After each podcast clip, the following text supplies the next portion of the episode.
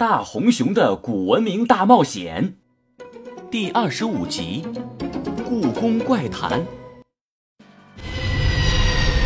飞机顺利的落在了北京大兴国际机场，小黑早就安排了一辆汽车接上了他们，一路直奔北京城区。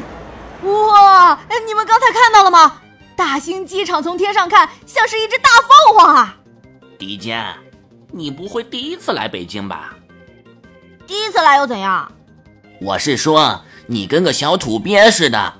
你再看看我，去过东京、伦敦和巴黎，罗马、雅典与伯尔尼，走过下雪的马德里，还乘船遨游在悉尼，整个世界我都走遍了。你不吹会死啊！我这些话是特意说给千岁听的。哎，千岁，这些地方你想不想去呀？以后我陪你啊。千岁白了一眼花泽，还没说话，小黑却接过了话茬。花泽少爷说的不假，他在东京、巴黎、伦敦、罗马、马德里、悉尼都上过学，但每一次都被学校开除了。零零八，你再多嘴！小心我让我爸扣你工资！啊，你本月已经让你爸扣了我三回工资了。花泽，原来你这么小气呀！你再这么下去，你在千岁眼中的形象只能是个抠门的小气鬼了。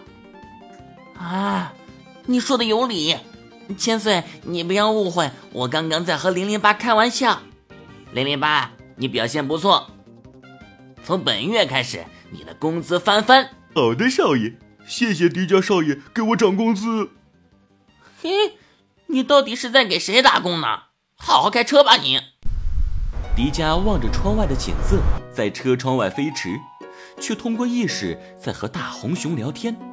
越靠近故宫，创世宝石的提示就越明显了。哈，太棒了！这次没有白来。今天我们拿到创世宝石。然后我们晚上大吃一顿，什么烤鸭、爆肚、炒肝、炸酱面，我每一样都要吃十碗。不过底下你也要小心。小心？大红熊，你是感觉到了什么危险吗？M 博士和卡勒咪也在寻找创世宝石。那天晚上你也看到了，他们正在与邪恶的蜥蜴帝国合作。相信他们不会放过我们。你说的没错。我还盼着他们来呢，他们一旦来了，我就要把 M 博士也抓起来，狠狠的揍他一顿，给你报仇。谢谢你，迪迦。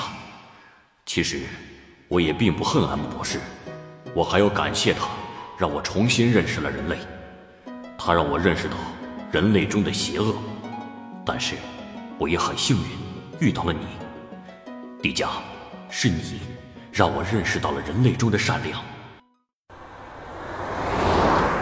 车子已经进入二环，很快就要抵达故宫了，而花泽还在千岁面前卖弄自己的学识。千岁，你知道故宫三大殿都有什么吗？你能不能别总那么烦人？故宫三大殿是太和殿、中和殿和保和殿。嘿嘿，我是怕你不懂，跟你普及一下。我不懂，这世界上有我不懂的？既然你知道的多，那我问你，故宫三大殿各自都是用来干什么的？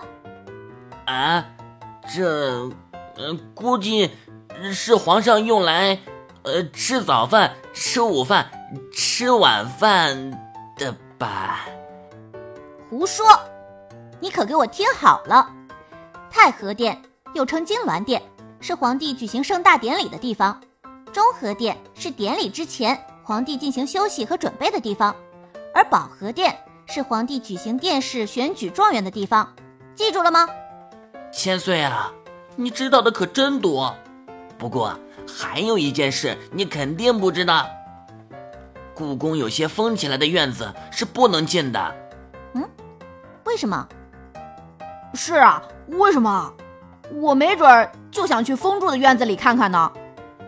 迪迦，你可别打岔。我听我爸的一个朋友说，故宫那些封住的院子，夜里能听到有吹吹打打的声音，据说还有人看见过太监和宫女。哎，还有这种事儿吗？太好玩了吧！好不容易来一次北京，一定要去看看。迪迦，你有精神病吧？